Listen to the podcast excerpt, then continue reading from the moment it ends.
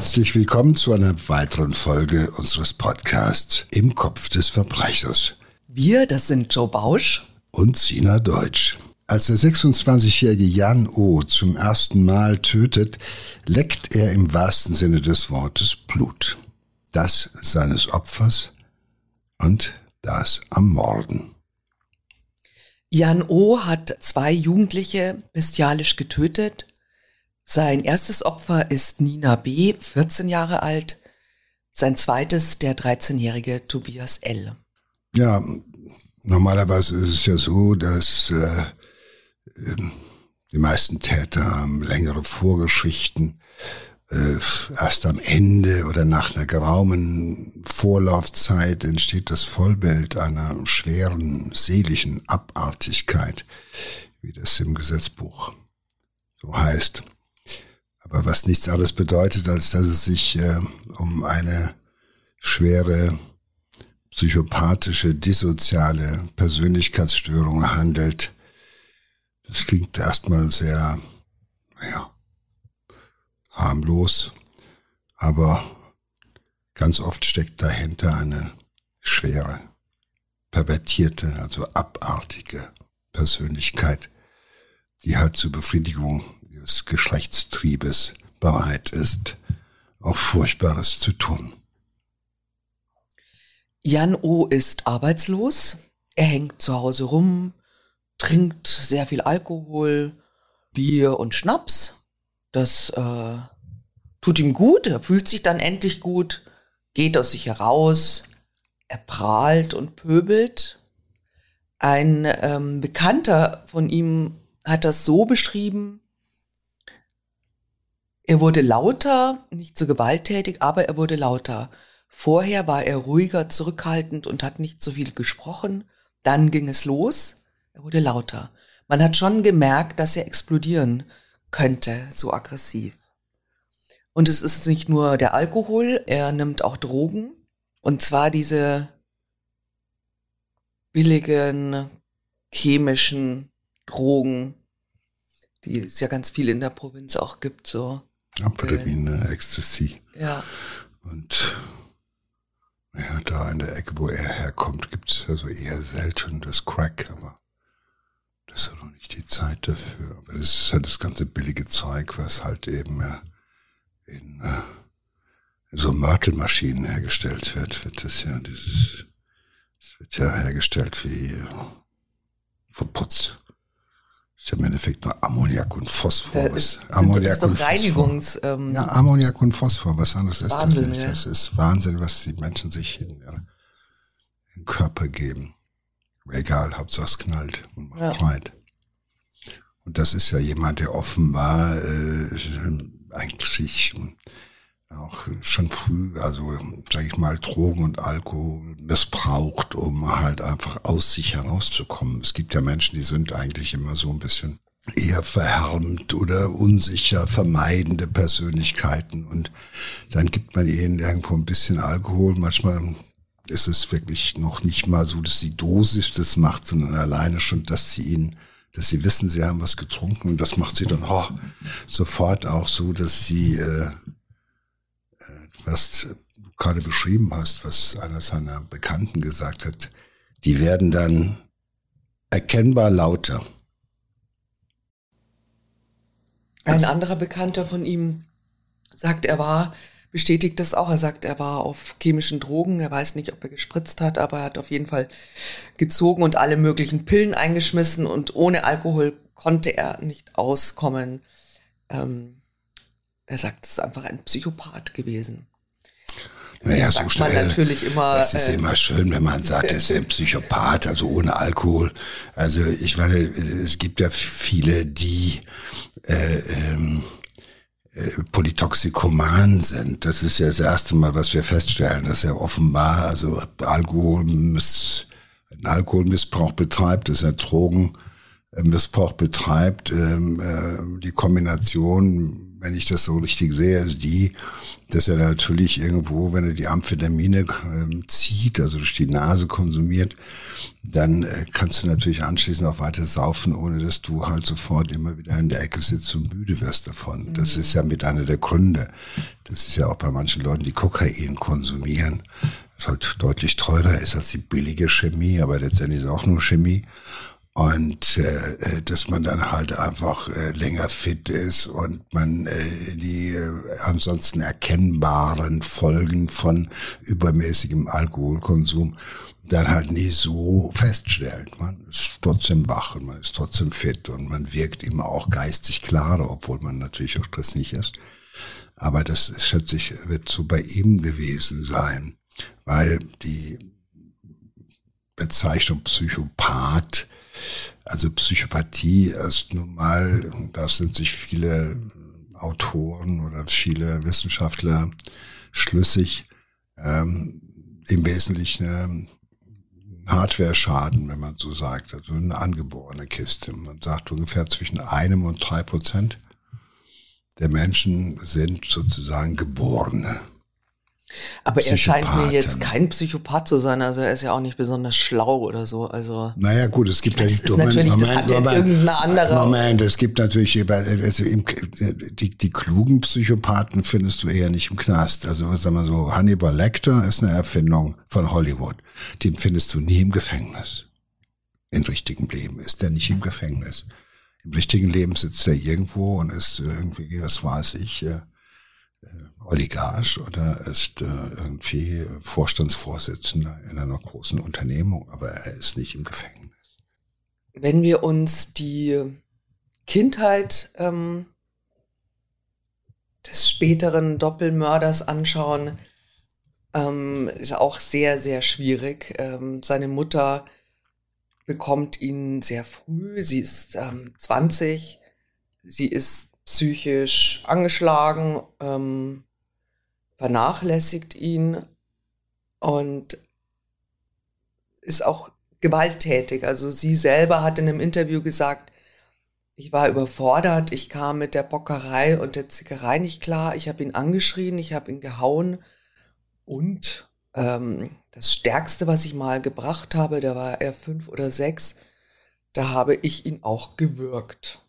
Naja, gut, das ist kein guter Anfang. Also wobei man sagen muss, ich äh, kenne natürlich auch Untersuchungen, die ich selber gemacht habe bei äh, Insassen von Gefängnissen, wo man sagen konnte, fast 40 Prozent dieser langjährigen Insassen von Gefängnissen, also die mit erheblichen Straftaten in Erscheinung getreten sind, äh, haben als Kind eben halt eben auch äh, Vernachlässigung erfahren oder auch Gewalterfahrungen gemacht. Das ist schon etwas.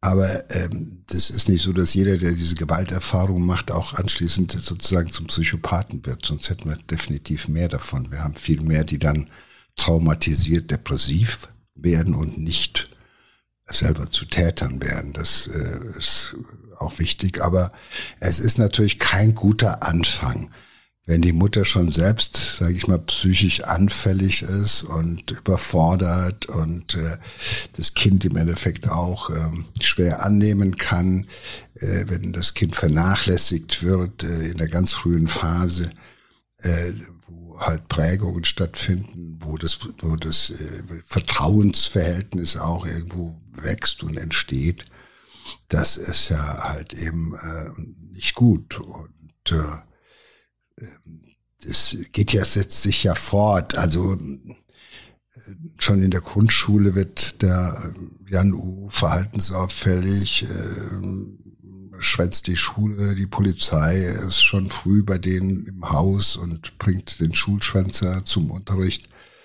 Äh, auch der Vater hält seinen Sohn für einen hoffnungslosen Fall also muss man überlegen, wenn du einen fünf- bis sechsjährigen schon für einen hoffnungslosen Fall hältst oder kurz danach und sagst, da ist, da ist, ist sozusagen alles. Ja, da ist aber auch die, Familie, da herrscht irgendwie Ratlosigkeit, da hat man überhaupt keine Ahnung, wie man mit einem Kind schwierigen Kind auch ja, die sind umgeht, selbst, die, ne? die sind schon selber mit sich überfordert ja. und mit ihrem normalen Leben und eigentlich äh, äh, natürlich auch dann mit dem Kind überfordert, äh, maximal, beide. Und äh, wenn du dann sagst, achselzuckend, okay, die Mutter wirkt das Kind, der Vater sagt, mit, mit bei dem ist, sind Kraut und Rüben, alles ist egal, äh, dann äh, hast du natürlich A, äh, sag ich mal, einen beschissenen Start und dann halt eben auch noch keine Hilfe. Die Kombination ist natürlich irgendwie fatal. Ja, der Vater ähm, sagt auch, dass sein Sohn auch gewalttätig geworden ist ihm gegenüber, weil er ihn zwingen wollte, ähm, zur Schule zu gehen. Er hat einfach nicht verstanden, warum er rechnen, schreiben und lesen lernen muss und er hat sich da völlig auch verweigert. Er hat die Schule dann auch ähm, abgebrochen und dann gerät er völlig außer Kontrolle. Nee, das ist ja absehbar. Er kann natürlich nicht mithalten mit den anderen äh, er erlebt ja selbst, wie weit er sich von den anderen entfernt hat, beziehungsweise die anderen an ihm vorbeigezogen sind. Das ist ja dann irgendwann mal klar. Und das ist ja eine deutliche Reife oder zumindest Entwicklungsverzögerung. Und äh, das kompensiert er natürlich äh, mit Alkohol und mit Drogen aller Art. Puh, ich sag mal so, wenn sonst nichts blitzt in diesem Gehirn, keine gute Idee aufblitzt, dann ist es, wie gesagt, Blitzen von mhm. Alkohol und Drogen. Also auch diese Erfahrung habe ich häufiger gemacht, dass man diesen polytoxikomanen Angriff aufs Gehirn, auf ein, gewachs, auf ein wachsendes Gehirn irgendwie dann, äh, dass das nicht gesund ist und dass das dem Gehirn nicht gut tut, das steht ganz außer Frage. Aber für viele, die sonst keine Erfolgserlebnisse sehen im Leben, ist dann halt eben, äh, ich bin, äh, ich war schön breit, ich war so schön besoffen, äh, ist dann schon irgendwie ein Highlight des Tages. Das geht ja vielen so. Ja. Die Tage sind alle gleich lang, aber unterschiedlich breit und äh, manchmal bist du ballerbreit halt. Und das ist aber für manche so, dass die das auch so, so erleben. Es ist natürlich, wenn man sich das anschaut oder wenn man das so anhört, ist es unendlich traurig. Aber auf der anderen Seite, die nehmen es auch nicht selber so wahr, sondern es ist eher so, äh, äh, wenn man böse wäre, würde man sagen, das ist so eine Art äh, ja, vor sich hin vegetieren, weil Du wirst nicht ernst genommen von den anderen. Du bist ein Außenseiter, du bist ein Loser. Aber du findest ja selber auch kein Packende. Aber ja, ähm, er hatte, die Mutter hat es auch erzählt, dass ähm, er sie mal besucht hat und dann hat er ihr Ecstasy angeboten, hat gesagt, Mama, musst du mal probieren, ist voll geil. Ja, das ist in solchen Familien normal, dass das Kind nach Hause kommt und den Eltern ein bisschen Drogen mitbringt und sagt, probiert das mal, das ist gut. Ja. Das turnt ungemein an, da hat man Spaß im Leben und so weiter. Also es ist schon auch, äh, sag mal so, Gott sei Dank verlaufen nicht alle Entwicklungen so wie bei ihm. Und äh, äh, ich werde den Eindruck an dieser Stelle nicht los, dass er natürlich auch schon äh, früh, äh, wahrscheinlich schon im embryonalen Stadium, das Gehirn Schaden genommen hat, weil möglicherweise die Mutter auch schon äh, zu viel Alkohol konsumiert hat oder wie auch immer. Ähm, weil so eine Entwicklung, die in diesem Alter schon äh, so fatale Auswirkungen hat und schon so früh ansetzt, das ist eher die Ausnahme. Normalerweise entwickelt sich das so 12 bis 13, 14 des Lebensjahr. Da kommt dann sozusagen die Psychopathie so im Beginn äh, äh, zutage. Aber boah, bei der lässt ja nichts aus, schon in jungen Jahren. Sein Drogenkonsum finanziert er jedenfalls mit Diebstählen, das kann er schon ganz klasse. Und äh, dann landet er schon früh im Gefängnis und äh, überleg mal, als der zum ersten Mal in den Knast geht, hat er schon über 70 Straftaten begangen. Da redet man neuerdings von einem jugendlichen Intensivtäter. Mhm. Ja. Also der ist ja, das ist ihm alles wurscht. Der macht einfach, was geht und es hat ihm ja keiner Grenzen mal jemals aufgezeigt. Das hat ihm ja keiner irgendwann mal, ja. aus der Schule ist er nach Hause gegangen, äh, im Kindergarten ist er auch nicht gewesen. Er hat immer gemacht, was er wollte. Und ähm, keiner hat ihm irgendwie Grenzen aufgezeigt oder das Ganze mal sanktioniert. Und behandelt worden ist er auch nicht. Das ist ja heute auch ein riesiges Problem, dass solche schwerst verhaltensauffälligen Kinder halt zwar schon in Erscheinung treten früh, aber man im Endeffekt natürlich kaum einen findet, der mit so einem arbeiten will. Ja, also für ihn, äh, bei ihm war das aber schon so. Also er hat, äh, als er entlassen wurde, war die Bewährungsauflage, dass er in Therapie geht. Ähm, er mh, mm, war dann in einer christlichen Einrichtung und es hat ihm gut getan. Also er hat Regale gebaut ähm, in der Holzwerkstatt und er wird stabil, er schafft den Entzug sogar, aber halt nicht für lange Zeit. Er trinkt dann heimlich und wird rausgeschmissen und bekommt Hausverbot. Und auch sein Verhältnis zu Frauen ist äh, völlig gestört. Also ja, äh, Gleichaltrige, die sind ihm natürlich alle äh, geistig überlegen, das reizt ihn nicht. Und er, er versucht dann übers Internet Kontakt zu jungen Mädchen aufzunehmen unter einem Pseudonym. Und er hat auch noch einen besonderen, noch was, er hat noch einen besonderen Fetisch, nämlich Hände und Füße von jungen Mädchen. Also er, er driftet einfach immer weiter ab, begeht dann auch eine Brandstiftung und die Bewährungsstrafe soll dann auch widerrufen werden, aber vorher wird er zum Mörder. Naja, aber wir sehen, er ist ja also 70 Straftaten, dann äh, äh, Scheitern in der Therapie. Meine, viele beginnen natürlich die Therapie, weil äh, und sind auch da ganz ambitioniert, weil was war die Alternative? Das heißt ja Therapie statt Strafe, weil bei ihm läuft das alles noch unter Drogen. Drogenkonsum, äh, Straftaten begangen unter Enthemmung durch Alkohol und so weiter. Äh, das Ganze wird oftmals ja noch äh, lange Zeit sozusagen als äh, drogeninduzierte, alkoholinduzierte Straftat gesehen im Zusammenhang mit äh, als Betäubungsmitteldelikt. Mhm. Und das ist fatal. Ich habe öfter erlebt, dass dahinter sich schon schwerste psychopathische Täter verborgen haben, wo das aber nach außen hin immer noch unter, ja, das ist im Zusammenhang mit Drogenkonsum zu bewerten gewesen. Das macht er nur, wenn er Drogen konsumiert. Das macht er nicht bei klarem Verstand. Dass manche Leute Drogen konsumieren, damit sie diese furchtbare, diese furchtbaren Bedürfnisse, die sie haben, aushalten können. Dass sie deshalb sich betäuben mit Alkohol, damit sie nicht permanent irgendwie rauben, morden und meucheln, sondern zwischendurch mal eine Phase haben, wo sie das nicht tun dass es immer als Entschuldigung auch herhalten muss, dass man, ja, ich habe ja Drogen konsumiert, Amphetamine genommen und so weiter. Ich habe einige Sexualstraftäter erlebt, denen habe ich das auch gesagt. Sie haben kein Drogenproblem. Sie haben ein ausgesprochenes Problem. Und zwar sind sie ein Sexualstraftäter und zwar ein Perverser.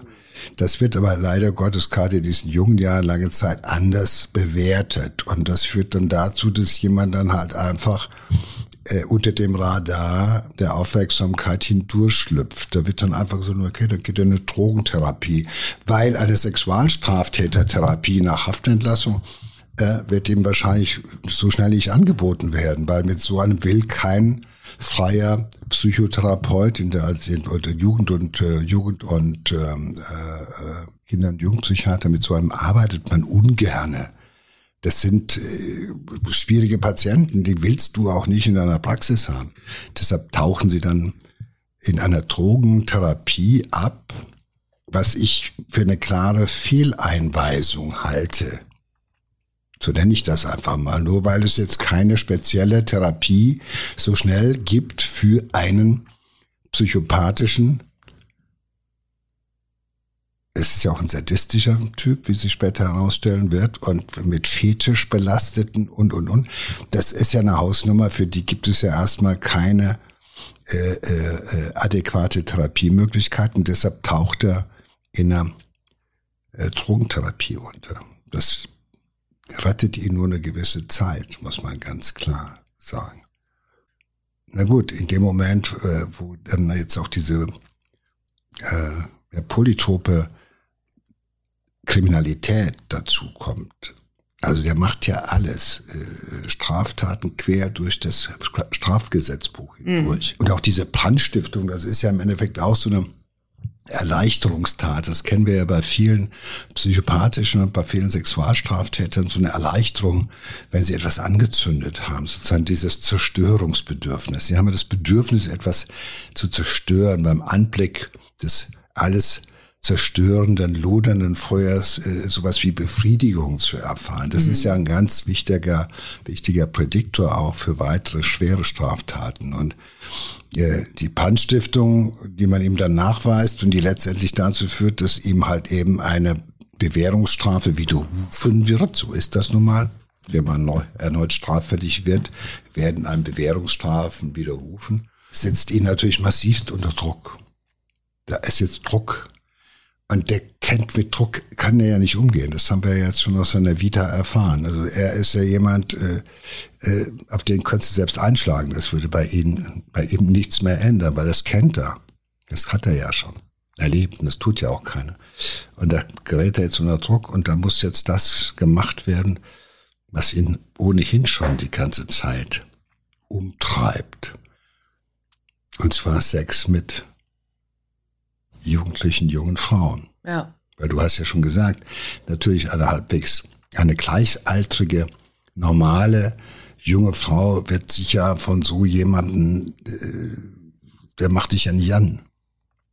Ja, den meidest du ja aus gutem Grunde, weil du intuitiv merkst, welches Geisteskind er ist, dass er halt einfach äh, dumm wie Stroh ist, mhm. dumm wie ein Meter Feldweg und äh, gefährlich.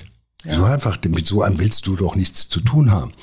Also muss er gucken, dass er sich sozusagen äh, da aufhält, wo er sich selber auch empfindet. So dieses, ah, so junge Mädchen, warum kommt denn die Präferenz für Minderjährige, für 13-, 14-Jährige? Die sehen schon so ein bisschen aus wie eine Frau, aber äh, die traut man sich leichter ran, die sind einfacher zu haben. Zu leichter auch zu überwältigen und so weiter. Das ist ja deshalb, das ist ja auch ein Klassiker bei diesen Persönlichkeitsdefiziten und Verzögerungen. Ja, ja, er, er, er schrieb, schrieb, dann auch mal in so einem Chat, er sucht Mädchen zwischen 10 und 13 Jahren. Ne? Also ja, das und er ist 26. Ja. ja also wie du schon sagst, das ist, es äh, baut ja, sich viel, viel Druck auf und Gut, er ist ja, er ist ja, er ist Psychopath, er ist pädosexuell. Ja, also das Ganze ist ja irgendwie, äh, geht ja durch äh, ist ja eine durchgängige Geschichte und es hat sich jetzt aufgebaut. Der Druck ist ganz groß, ganz hoch und er äh, ist 26 und äh, ist natürlich auch langsam an der Zeit, dass er sich irgendwo die der ja, die Triebe befriedigt. Ja. Und dazu ähm, läuft er in den Nachbarort Bodenfelder und will sich dann Mädchen aufreißen. Die ersten Versuche scheitern allerdings, will sich, keiner lässt sich von ihm anmachen. Dann trifft er Nina B., unterhält sich ganz kurz mit ihr. Aber er ist irgendwie noch nicht so weit, dass er tatsächlich ein Mädchen überwältigt. Er braucht erst noch Alkohol, er will erst noch ein bisschen was trinken und so setzt Nina ihren Weg unbehelligt fort. Ganz tragisch ist allerdings, als Jan O. am Abend dann äh, endlich betrunken am Bahnhof herumlungert ähm, und äh, dann an so einem verlassenen Pfad entlang geht, begegnet ihn Nina ein zweites Mal. Das ist natürlich, das ist wirklich furchtbar, weil jetzt betrunken hält ihn natürlich nichts mehr zurück. Also er überwältigt die 14-Jährige und hat dann jetzt äh, endlich das, was er wollte ein Mädchen in seiner Gewalt, das ihm ausgeliefert ist bis zum Tod. Ja, er ist, er ist ja schon jemand, der eine doch erhebliche, aufgestaute sexuelle Lust hat äh, und eben eine Triebabfuhr braucht. Und äh, da hat er sich dann das genommen, was er brauchte. Ich glaube, ähm, der Alkohol, den braucht er, um sich auch selber zu enthemmen. Also erstmal so eine richtige Kombination, so eine Mischung zu finden aus äh, ähm, ich bin geil und ich traue mich. Ja, das ist ja eine Kombi, die viele haben. Und da musste er sich erstmal hintrinken. Und ihr Pech ist es natürlich, dass sie ihm zweimal begegnet und für ihn war das natürlich, er war eh schon so ein bisschen, sage ich mal, scharf auf sie und dann plötzlich steht sie wieder vor ihm. Ja. Was natürlich ein furchtbarer Zufall gewesen ist. Und diesmal hält er sich halt nicht zurück. Er hat sich da in, in, der, in das richtige Level hineingetrunken. Und äh, es geht auch offenbar darum, äh, ihrer habhaft zu werden, Macht über sie zu haben. Und offenbar ist er auch ganz schnell äh, bei dem Gedanken zu töten. Ja. Das ist ja für jemand, der sowas zum ersten Mal tut und dann sofort tötet. Das ist schon mal eine ganz andere Hausnummer. Also mhm. das ist äh, gut, er hatte schon Brandstiftung, er hatte schon Körperverletzung, er hatte schon Diebstähle, er hat also schon einmal, äh, sage ich mal, die Entwicklung, weil die ist schon, sage ich mal, äh, bezeichnend. Aber äh, erst aus dem Stand heraus, gleich bei der ersten Straftat, äh, bei der ersten Sexualstraftat halt das Opfer zu töten. Äh, und dann auf die Art und Weise, wie er es dann tut, das ist schon ganz besonders. Eine Woche später ist er wieder in Bodenfelde ähm, und auf dem Weg zum Bahnhof begegnet ihm ein Mädchen auf Inline-Skates. Zumindest glaubt er, dass es ein Mädchen ist, aber es ist ein Junge mit, der hat lange Haare, der 13-jährige Tobias. Naja, er hat natürlich schon wieder in den Modus geschaltet, äh, aufgeregt, gierig, will ich haben. Er weiß ja jetzt, wie es geht. Und das ist äh, gerade mal eine Woche später, das darf man nicht vergessen, gerade mal eine Wahnsinn, Woche später. eine Woche, ja.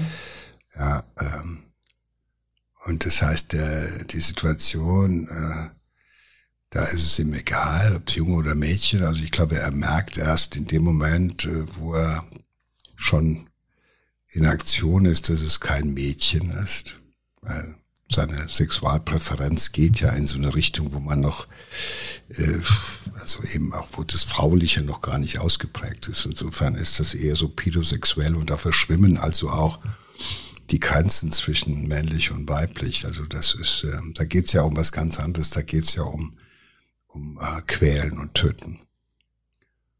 Und das ist insofern in dem Moment egal und dann macht er das, was er tun muss und äh, was er tun will. Naja, ich meine, er hätte ja schon ähm, die Chance gehabt, jetzt äh, von dem Jungen abzulassen, ne? aber er tut's nicht. Und wahrscheinlich ist er auch irgendwie äh, wütend, weil er, weil er sich so getäuscht hat. Ja, gut, das weiß ich nicht so ganz genau. Das ist nicht, das kann man vermuten, dass man denkt, er hat sich sozusagen, er fühlt sich betrogen um äh, seine Fantasie sozusagen. Ich habe mir das und das vorgestellt und jetzt ist es kein Mädchen, sondern ein Junge. Dafür muss das Opfer büßen und er sticht ja auch wie in Raserei mit dem Messer auf den Jungen ein. Aber äh, wenn du überlegst, die zweite Tat ist ja der, äh, der ersten durchaus vergleichbar. Mhm. Es geht ums Töten, es geht ja. um Raserei, es geht um Befriedigung durch, durch, durch brutalstes äh, Übertöten. Darum geht's doch letztendlich. Es geht ja schon lange nicht mehr um Sex oder sowas. Es geht darum, ja. äh, einen Menschen umzubringen. Und das ist das, äh, was ihn antreibt. Und äh, insofern, äh, wir haben ja am Anfang gesagt, das ist jemand, der hat ganz früh Blut geleckt, im wahrsten Sinne des Wortes. Das ist das Blutlecken, die Lust am Töten, am Morden hat er entdeckt. Und äh, es geht ja nicht um, es ist ja keine Verdeckungstat oder sowas. Das tut er aus, äh, sag ich mal, das, das, das ist originär in seiner perversen Persönlichkeit jetzt das ähm, drängendste Motiv für alles, was er tut. Ähnlich wie er eine Brandstiftung vernichten will, so will er jetzt halt eben mit dem Messer äh, töten. Und äh, die Präferenz ist halt der junge Körper, ob Mädchen oder Junge, ist dabei egal. Ähm, die Mutter von Tobias äh, findet die Leiche ihres Kindes und Nicht weit äh, davon liegt auch ähm, das tote Mädchen. Die Polizei hat jetzt einen grausamen Doppelmord aufzuklären, weil auch die Frage ist, vielleicht gibt's ja sogar noch mehr Opfer. Ja gut, er hat kurz hintereinander äh, zweimal auf bestialische Weise gemordet und äh, er steht weiter unter Strom. Und äh, ganz klar, er hätte ganz sicher weiter und genauso intensiv und äh, exzessiv gemordet, wenn sich nicht zufälligerweise ein anderes Mädchen Mädchen erinnern, an ihn erinnern konnte und an die äh, unangenehme und aufdringliche Art und Weise, mit der er versucht hatte, äh, sie anzumachen. Und jetzt, als diese Straftaten bekannt werden, erinnert mhm. sie sich natürlich daran und sagt, okay, das könnte doch dieser Typ sein, der ist mir doch in Erinnerung geblieben, wie das immer so ist. Man, am Anfang denkt man, äh, Idiot, und auf einmal hörst du von einer furchtbaren Straftat und denkst dir, hey, das, der ist dir doch aufgefallen. Und so ist es da passiert. Und ja, sie war sehr war schlau, clever, dieses Mädchen. ja. ähm, äh, äh, also sie fand ihn auch eklig, weil er eben äh, auch schon äh, sichtlich alkoholisiert war und eine Bierflasche in der Hand hatte und ähm, er wollte also ihre ihre Handynummer haben und sie hat das wirklich ganz schlau gemacht und hat gesagt, ja, gib mir deine Nummer und dann äh, klingel ich quasi durch. Und sie hat dann den Kontakt der Polizei gegeben und ähm, Jan O. konnte festgenommen werden. Na gut, die Polizei war sich ja schon relativ schnell ziemlich sicher, dass äh, sie äh, die richtige Person äh, verhaftet hatten. Äh, okay, dass Jans Mutter sich nicht vorstellen konnte, dass ihr Sohn zwei Menschen ermordet hat. Das ist wahrscheinlich so. Das können Mütter, sich die Mütter immer nie Mütter, vorstellen. Mütter können sich das nie, wollen sich das auch nicht vorstellen. Das ist auch okay so. Das kann man auch, äh, ich glaube, das, wer will das? Wer will sich das vorstellen, dass der eigene Sohn äh, Menschen umbringt und dann auf diese Art und Weise äh, das steht ja auch nicht der Stelle geschrieben. Egal, aber. Äh ja, er steht dann vor Gericht und ähm, bei dem Prozess ähm, gesteht er wirklich ähm, schockierende Details.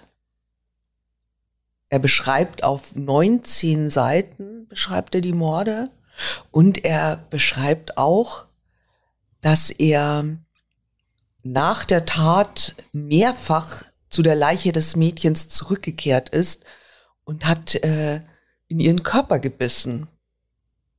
Wie ein Kannibale. Und er hat bei dem Jungen Blut geleckt. Und das hat ihm auch gut gefallen, hat er erzählt. Ja, es gibt offenbar ganz deutliche Hinweise für einen ausgeprägten, für eine ausgeprägte sadistische Entwicklung zusätzlich. Ja, das ist ähm, offenbar so. Und äh, ich glaube, einer der Verteidiger hat es so formuliert, hat gesagt, wenn man sich sein Geständnis durchliest und es sei kaum jemandem zumutbar, das zu lesen, würde man feststellen, dass er nach seinen eigenen Schilderungen tatsächlich grausam gehandelt hat. Er soll des Weiteren auch zur Befriedigung des Geschlechtstriebes gehandelt werden. Natürlich, das wundert das, also dass das natürlich auch zur Befriedigung des Geschlechtstriebes geschehen ist. Ähm, er hat auch getötet, und es ist auch nicht verwunderlich, dass aus seinem Geständnis hervorgeht, dass auch diese Tötung selbst äh, sozusagen im Mittelpunkt seiner sexuellen Bedürfnisse gestanden hat. Nicht der Sex, sondern das Töten der Opfer. Und es ist ein insgesamt erschütterndes Geständnis. Und äh, man wird auch den Gedanken nicht los, dass Jan U sich auch daran äh, ein Stück weit aufgegeilt hat. Ja, also weil er so detailliert, detailliert äh, geschrieben hat. Geschrieben hat so. und es ja nochmal durchlebt ähm, hat. Ja, aber gut.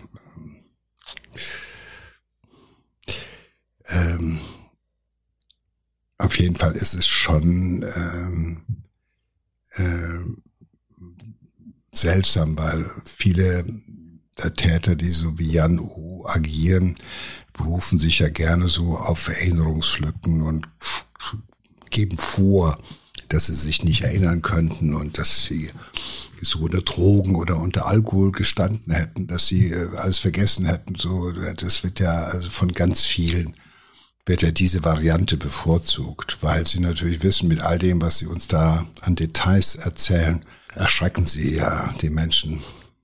Und ähm, es bringt ihnen ja ähm, noch weniger Verständnis entgegen. Also viele tun äh, in erster Linie ist sie selbst den Gefallen und in gewisser Weise auch uns, indem sie halt einfach behaupten, dass sie sich an die Details der Tat und an die unappetitlichen Einzelheiten halt nicht erinnern könnten.